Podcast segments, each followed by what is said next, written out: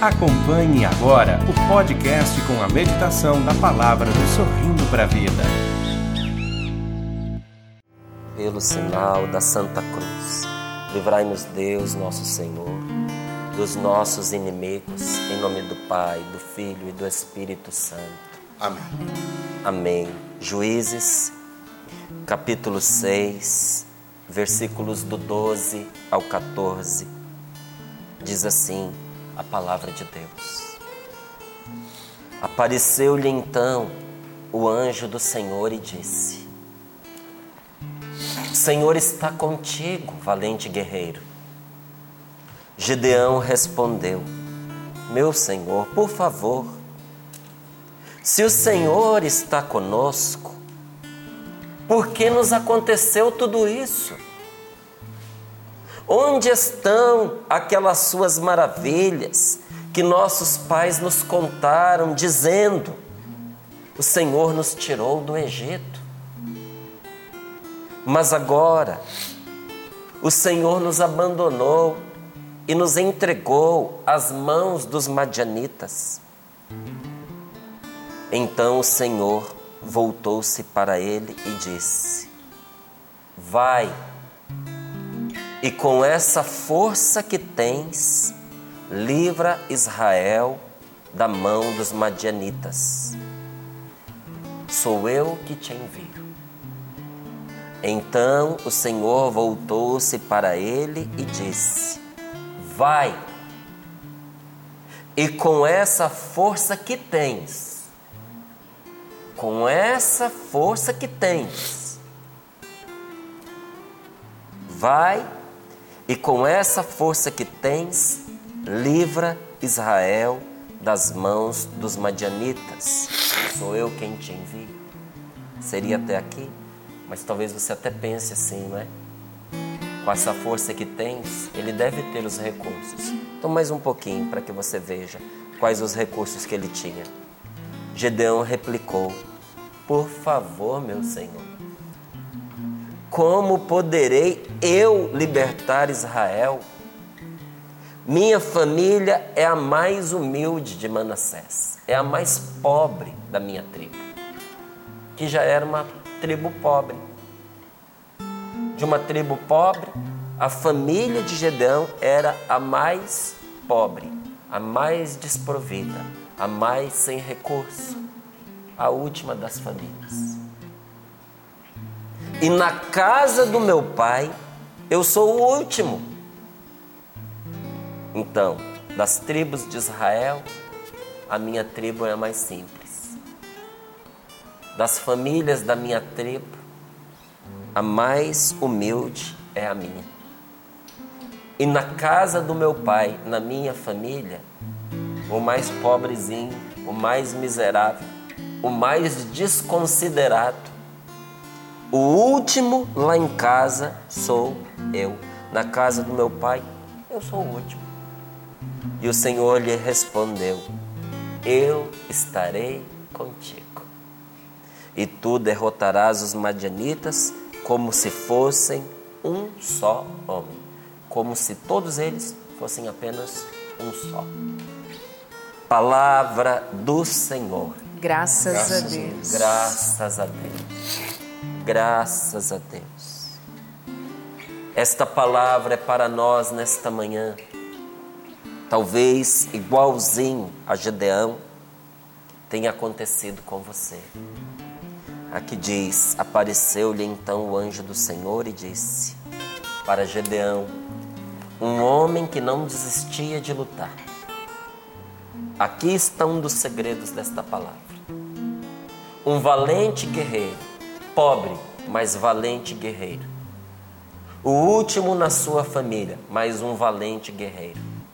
Aquele que na sua casa, talvez a sua família olhasse para ele e dissesse: se tiver alguém que Deus não vai escolher, é ele. Mas era um valente guerreiro. Um homem sem recursos, mas um lutador incansável.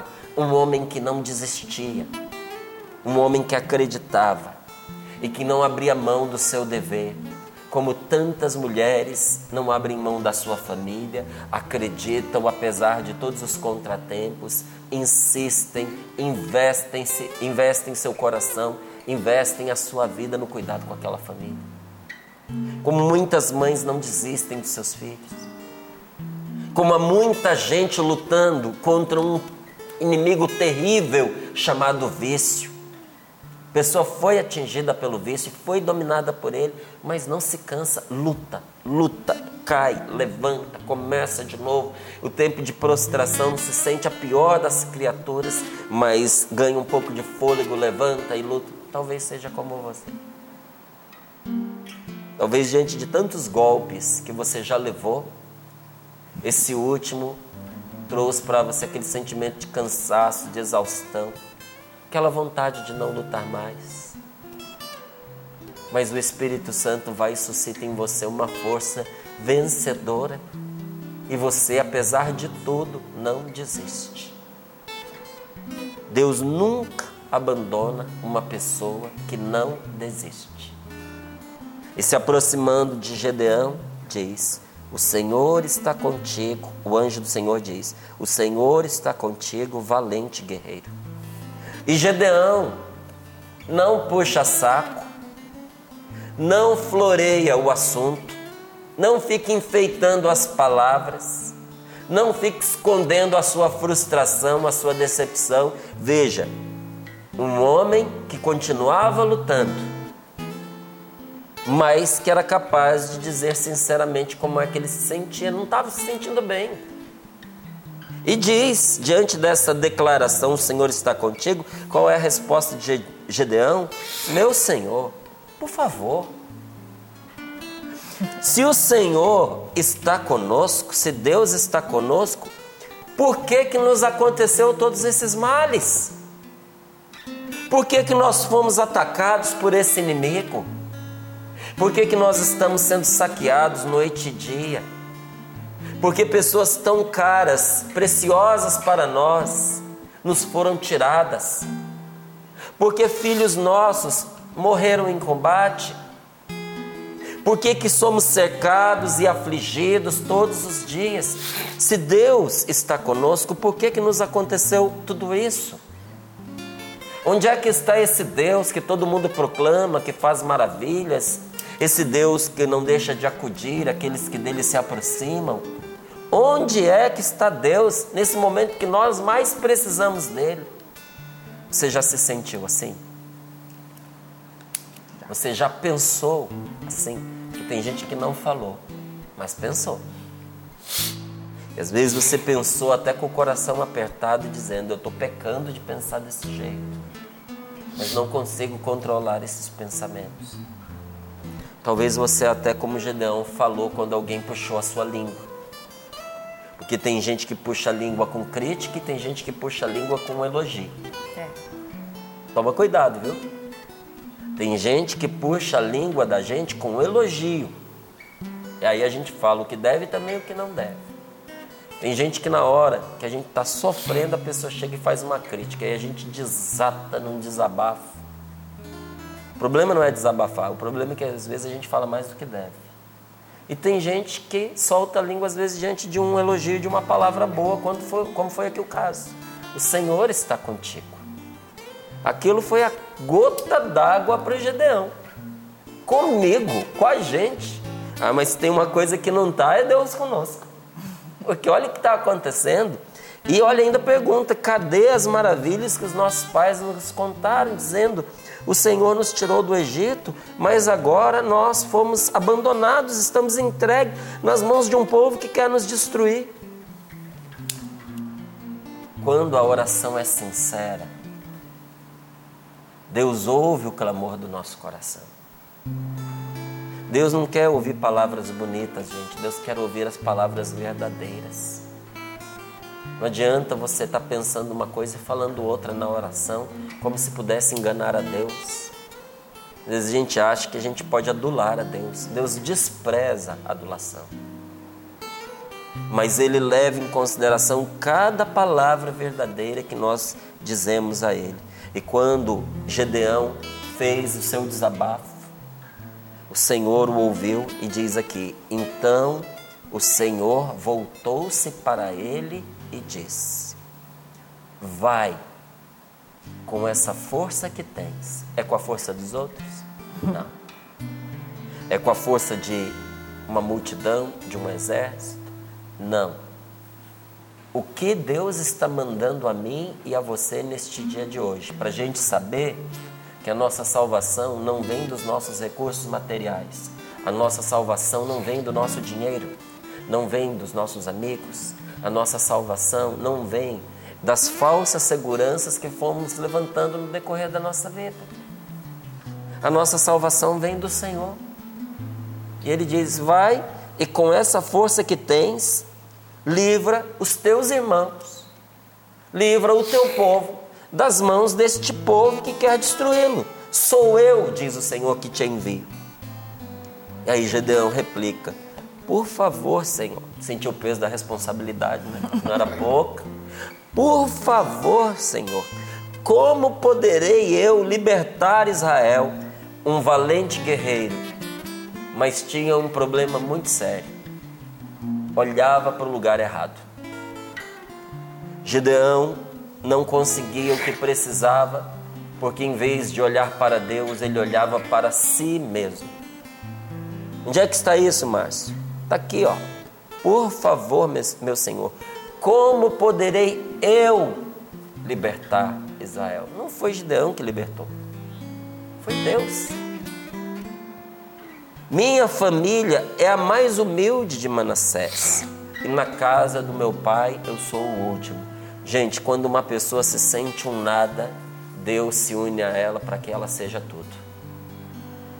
Nossa Senhora é quem ela é e nós a chamamos com todo carinho e com todo amor de Nossa Senhora. Por quê? Porque de verdade Maria fez-se nada para que nela Deus se fizesse tudo. Deus pôde ser tudo na Virgem Maria, inclusive encarnar-se porque ela se reduziu a nada. Você pode olhar que a oração de Gedeão parece até a oração de Nossa Senhora. Talvez naquele momento em que Nossa Senhora rezava o Magnífica, ela tivesse em mente a oração de Gedeão: Sou a última na minha casa. Que posso eu, não é? é eu sou a mais humilde das tuas servas, ó Deus.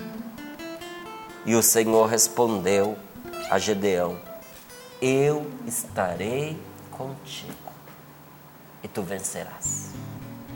Vencerás um grande mal como se fosse um cisco, porque eu estarei contigo e tu vencerás. Mas para que tu venças, tu tens que ir com a força que tens. Para que você alcance a graça que você tanto tem suplicado a Deus você não pode ignorar que Deus fez de você um valente guerreiro. Primeiro, um lutador. Segundo, valente, de valor. Tem que ter valor, levantar e ir à luta. Mas eu me faltam os recursos. Vai com o que você tem. Não fique esperando mais do que você tem, não.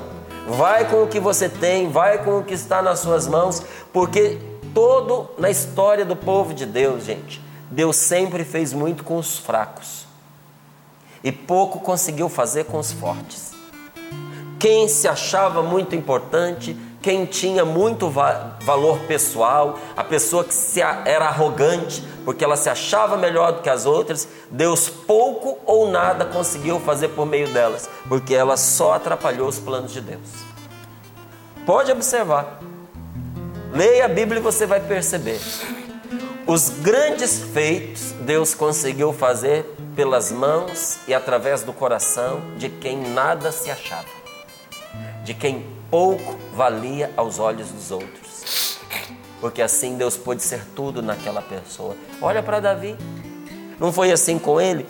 Quando Davi se dispôs a lutar com o gigante Golias, pega lá para você ver, isso está lá em 1 Samuel 17, depois, sorrindo para a vida, você abre lá no capítulo e você leia, que você vai perceber que o que eu estou te falando está registrado na Sagrada Escritura. Quando Davi se dispôs, porque ninguém queria lutar contra um gigante. Qual é o homem estúpido que vai querer medir forças com um camarada que tem quatro vezes o tamanho dele? E Golias não era só um gigante no tamanho, Golias era um gigante na arte da guerra. Golias era um guerreiro invencível, invicto, nunca havia sido derrotado. Golias se destacava pelo tamanho, então logo o exército dos filisteus pôs os olhos nele desde pequenininho. Ele foi treinado desde cedo para ser um guerreiro espetacular e ele era. Quando Israel foi ultrajado pelos filisteus, o rei dos filisteus lançou um desafio para humilhar ainda mais o povo. Disse: Olha, vocês escolham aí qualquer um de vocês. Olhe em Israel, veja se tem alguém aí capaz de lutar. Veja se tem alguém entre vocês que não é covarde, porque vocês são um bando de covarde. Escolha um guerreiro de vocês, nós vamos escolher o nosso, já escolhemos inclusive. É o nosso pequeno Golias, um garotinho, um guerreiro fraquinho que nós temos aqui, está aqui, a criança. Vocês escolham de vocês, os dois lutam e assim a gente não derrama sangue de ninguém. Os dois lutam. O que vencer, o exército é, vencedor vai receber como escravo o exército vencido. Porque assim nós evitamos uma batalha. Se vocês concordarem, é, vai, é esse o trato. Venceu Golias, vocês se tornam nossos escravos. Se vencer o guerreiro de vocês, nós seremos os vossos escravos. E todos os dias Golias aparecia diante do exército de Israel e os humilhava, inclusive blasfemando contra Deus. O rei Saul, como não tinha ninguém para poder enviar, foi ficando humilhado, entristecido e começou a entrar em depressão. Davi, vendo que ninguém se apresentava, e ele, um menino, um garoto, garoto, garoto mesmo, um jovem que era quase uma criança, tanto que ele não fazia parte do exército. Mesmo como voluntário, não o aceitaram, porque além de ser um menino, ele tinha feições delicadas demais, parecia uma menina. Inclusive diziam que era bonito de uma beleza até feminina, delicado demais nos traços. Então o exército dele olhava para ele com desprezo. Só que como ninguém se apresentava, o único louco que se colocou à disposição para enfrentar o filisteu foi Davi. Saul estava em depressão já, nem estava pensando direito, porque se estivesse pensando não aceitava. Como não tinha quem mandar, aceitou que fosse o Davi. E o que que Saul fez para ajudar Davi? Saul emprestou a sua armadura de aço, seu escudo e a sua espada.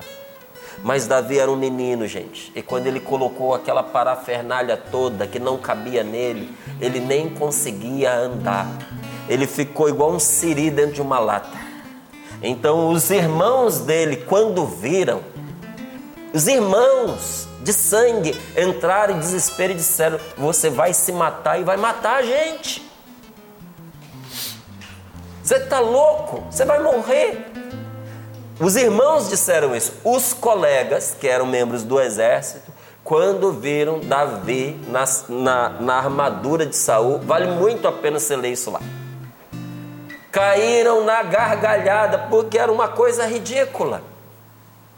E Davi, vendo que ele não tinha a menor chance, que ele não conseguia arrastar a armadura do rei, em vez de estar protegido, ele se tornou refém do que ele vestia. Davi, percebendo que ele não ia ter êxito daquela forma, ele tirou a armadura. Quando Saul viu Davi tirando a armadura, que Davi saiu de dentro daquela roupa, parece que Davi tinha até diminuído de tamanho. Aí Saul caiu em prantos, ele falou: "Estamos mortos mesmo". Agora já não vai ter mais jeito para nós. Preste atenção na sabedoria de Davi. Ele teve que pôr de lado as armas mais sofisticadas para ele usar um estilingue e cinco pedrinhas. Como é que Davi enfrentou Golias? Com as armas do rei? Não, com aquilo que ele tinha. E tudo que ele tinha era um estilingue e algumas pedras. Davi não derrotou Golias com, com as armas do rei, mas com aquelas que ele estava acostumado. Só que Davi sabia o que muita gente não sabe. E o que Davi sabia, ele declarou antes de derrubar Golias na frente de todo mundo. Quando ele se apresentou diante de Golias, Golias ultrajado, disse: Vocês estão pensando o quê? Vocês estão me humilhando, me mandam um moleque desse, com essa aparência infantil, com essa aparência feminina. Mais parece uma garota do que um garoto e com pau e pedra, um estilingue, né? E umas pedras. Por acaso eu sou um cachorro para vocês enxotarem com pau e pedra e pegando a lança, avançou contra Davi para despedaçá-lo. Mas antes que Golias embalasse, Davi disse para ele: Espera só um pouco, que eu tenho uma coisa para te dizer. Você acha que eu vou contra você com paus e pedras? E você vem contra mim com lanças e espadas com escudos. Eu, porém, vou contra ti em nome do Senhor dos Exércitos. É Deus quem vai comigo. E mirando no meio da testa, deu uma pedrada. A palavra diz: vai com o que tens. Davi tinha cinco pedras, mas ele só precisou de uma. Com uma pedra, ele derrubou um gigante que a vida inteira não havia sido vencido. E como Davi não tinha armas pessoais, porque a, o estilingue que ele usava era para espantar lobo, era para espantar leão que vinha roubar as ovelhas que ele pastoreava. Como Davi não tinha armas pessoais, para poder finalizar o que ele começou com o Golias, ele usou as próprias armas do Golias para decapitar aquele mal que vinha para destruir aquele povo. Vai com o que tens. Davi usou aquilo que ele estava acostumado. Às vezes nós não conseguimos vencer na vida porque nós não queremos usar o que nós estamos acostumados. A gente não aceita que a gente é bom em alguma coisa. A gente despreza aquilo que a gente faz a vida inteira. A gente fica entojado com aquilo que a gente faz bem. A gente faz bem o negócio e quer mudar. Ah, já fiz isso a minha vida inteira. Você fez a vida inteira, então, se você fez a vida inteira, você deve ser o melhor naquilo que você faz, não é verdade? Porque se você não é, deveria ser. Se você fez o negócio a vida inteira e você é bom naquilo que você faz, é aquilo que vai ser instrumento de vitória na sua vida, é aquilo que vai ser instrumento de rendimento na sua vida, até mesmo para produzir o dinheiro que você precisa.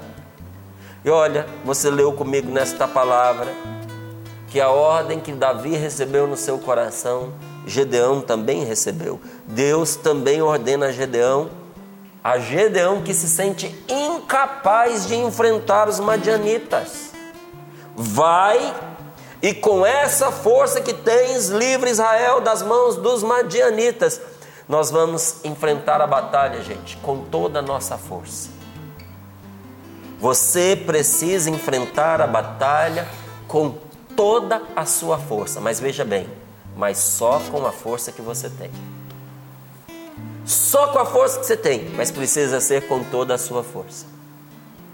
Eu preciso enfrentar a minha luta sem preguiça, sem me deixar abater pela covardia, sem ser dominado pela dúvida, pela desconfiança, mas na certeza que Deus está comigo, eu vou com toda a força que eu tenho. Vou enfrentar a batalha com toda a minha força, mas só com a força que eu tenho. Ali está o segredo da nossa vitória.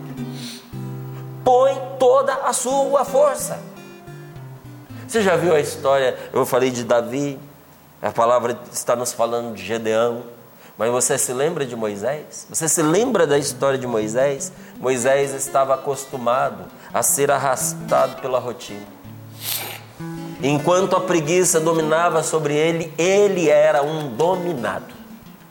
Moisés, gente, de príncipe do Egito, de filho adotivo do Faraó, Moisés foi ser pastor das ovelhas do seu sogro Jetro que ele encontrou perdido pelo deserto. Davi estava perdido. Não, Moisés estava perdido pelo deserto. Lá ele conheceu a esposa dele. Aí ganhou, né, um sogro. E o que Davi fazia para viver? Davi não, Moisés, era cuidar, porque os dois eram pastores, né? Era cuidar do rebanho, mas do rebanho de quem? Do sogro dele. Tinha nada, tinha nada. E diz que durante 40 anos, Valdênia, Moisés fez exatamente a mesma coisa. 40 anos, ele levantava no mesmo horário. Ele pegava o mesmo rebanho, não vou dizer as mesmas ovelhas, porque já tinha umas morrido, outras nascidas, mas pegava o mesmo rebanho e levava no mesmo lugar, acomodado. Desculpe dizer assim, preguiçoso até. Preguiçoso pela decepção. A tristeza, a decepção desanimam a gente, faz a gente ficar preguiçoso. A gente passa a não ligar mais para nada, a gente não acredita mais nas mudanças. Moisés estava deste jeitinho até o dia que ele resolveu usar os recursos de sempre. Eram os recursos de sempre. O que, que ele tinha lá? O cajado dele, as pernas dele. Mas o dia que ele resolveu dar um passo para além do deserto, um milagre aconteceu hora que você decide fazer algo diferente do que você está acostumado, com os recursos que você tem, acontece um milagre na sua vida. Será que o que você tanto precisa ainda não aconteceu? Não é porque você está igual Moisés nesses 40 anos? Você faz sempre as mesmas coisas do mesmo jeito, mas você não usa os recursos que você tem para fazer algo diferente, para quebrar a rotina, para ir ao encontro daquilo que você tanto deseja, daquilo que você quer. Porque veja, o que você quer não vai cair pronto no seu colo, você precisa lutar para você conquistar. O dia que Moisés tomou essa decisão, um milagre aconteceu. Deus se manifestou a ele e ele se tornou um poderoso libertador que tirou do Egito um povo inteiro. Tanto isso teve expressão que Gedeão fala: Não foste tu Senhor, que tiraste o povo do Egito, cadê as tuas maravilhas? Faz de novo o que o Senhor fez no passado. Sapo vai gostar desse exemplo que eu vou trazer aqui agora. O maior violinista que já existiu na face da terra se chama Niccolo Paganini. Esse homem viveu no século XVIII. Tinha gente que achava que até uma força sobrenatural tocava por meio dele, porque era impossível que um ser humano tocasse tão bem. Estava marcado uma grande apresentação num dos maiores teatros ali da região, quando toda a orquestra já posicionada, ali o maestro já esperando o Paganini chegar, estava né? tudo certinho para a apresentação o povo silencioso, porque o povo que podia pagava para escutar o indivíduo, porque não dava para perder uma apresentação do Paganini. Paganini chegou, foi recebido com muita atenção e ele começou ali a sua apresentação. E olha, o camarada tocava como ninguém. O povo estava extasiado com a apresentação. Mas no meio da apresentação, das quatro cordas do violino, uma estourou. Quando estourou a corda, a orquestra parou. O maestro não sabia o que fazer, virou para o Paganini. A plateia tensa, todo mundo calado. E o Paganini, como se nada tivesse acontecido, com as três cordas, ele deu um show e a banda, a banda a orquestra percebendo que eles é que estavam ficando para trás, o maestro reagiu e começaram a acompanhá-lo. Gente, era um espetáculo quando a segunda corda arrebentou. Quando a segunda corda arrebentou, você não, não ouvia nem mosca na plateia. O único som que permanecia era o Paganini, porque a orquestra parou de novo. Porque com duas cordas não dá para tocar violino. Só que esqueceram de dizer isso para o Paganini. Que continuava ali imparável. E de novo a orquestra se uniu a ele porque o camarada estava dando um show. Estava acompanhando quando estourou a terceira corda. Tocar violino com uma corda só, gente. Isso não é para qualquer pessoa. E aquele homem deu um show de música com apenas uma corda no violino, como um ser extraordinário ele criava uma melodia atrás da outra, uma belíssima melodia da única corda que sobrava no seu violino. Diante disso, o diretor se animou de novo. E lá foi o maestro, e lá foi a orquestra, porque como o músico principal não parou, todo mundo se motivou e continuou o que eles haviam começado. E o público que até então estava tenso e em silêncio foi ao delírio, foi tomado de euforia.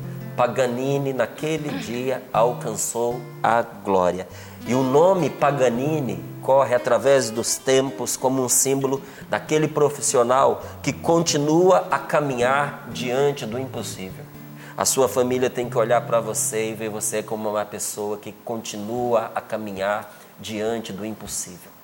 Na sua empresa, você é um empresário os seus funcionários precisam olhar para você e ver em você uma pessoa que continua a caminhar, mesmo quando tudo parece impossível. Entre os seus amigos, você precisa ser o valente guerreiro, aquele que nunca desiste do que é certo.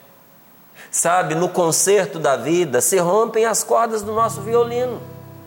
Com certeza, aí no meio da sua apresentação, algumas cordas se arrebentaram, como também nas da minha vida. Isso acontece, as cordas se arrebentam, gente, quando nós perdemos a saúde. Lá se foi uma das cordas. Saúde que se deteriorou, quando nós perdemos de repente um ente querido, quando um amigo nos trai. Quando um amigo nos trai, é uma facada no peito, é uma corda que se arrebenta. E nós devemos fazer o que nesta hora? Sentar num canto e chorar? Estragar a, a apresentação, perder a oportunidade da glória, destruir aquela oportunidade de vitória. Não, meu irmão, tudo está difícil. Tem uma coisa para te dizer: vai com o que você tem. Vai com a corda que te restou. Nós devemos continuar tocando a nossa vida com criatividade e perseverança qual era a corda que o Paganini tocava? Você acha que era a do violino? Não, se a do, violino era a segunda. Antes ele precisou tocar uma outra. A da criatividade e da perseverança. Você tem pouco, seja criativo. Você tem pouco, seja perseverante. Se pouca coisa restou para você, usa o que você tem. Talvez você tenha acabado de sair de uma falência e você diga: não me restou quase nada, quase nada. E experiência que você acumulou, as coisas que você aprendeu, os contatos que você fez. Usa o que você tem, continue a tocar e você vai ver florescer tantos outros talentos que você tem aí escondido e que não se manifestam se as dificuldades não aparecerem. Você vai se redescobrir. Continue a tocar. E aqueles que estão à sua volta vão seguir você. Se você não desistir, seus filhos vão te seguir. Sua esposa vai te seguir, seu marido vai seguir você. Abre caminho. Ah, tá todo mundo aqui em casa perdido, Márcio. Abre caminho. Vai em direção a Deus. Ninguém me acompanha na igreja. Dê o seu testemunho, vá e viva uma vida feliz com Deus, que os seus te seguirão. Nunca desista, nem mesmo se você estiver desanimado. Se eu tenho uma palavra para lhe dizer nesta manhã é não desista nunca, insista na corda da criatividade, ou seja, seja criativo. Insista na corda da perseverança, porque se você perseverar, você vai encontrar soluções que você não está vendo agora. Se você continuar, você vai encontrar saída, você vai encontrar soluções inesperadas, porque Deus não vai te abandonar. Por que, que você vai vencer com o que você tem? porque Deus está com você. Você precisa acreditar nisso, tomar posse disso. Desperte o Gedeão que há em você, avance para você vencer. Parado é que não vai acontecer. Desperte o Davi que há em você, porque o segredo de Davi foi continuar aonde os outros pararam. O exército dele já havia desistido. Davi continuou onde os, onde os outros desistiram de prosseguir. Esse foi o segredo da sua vitória. Quando tudo parece desmoronar, se permita avançar confiando em Deus. Vai com o que você tem. Você acompanhou mais um podcast cançãonova.com.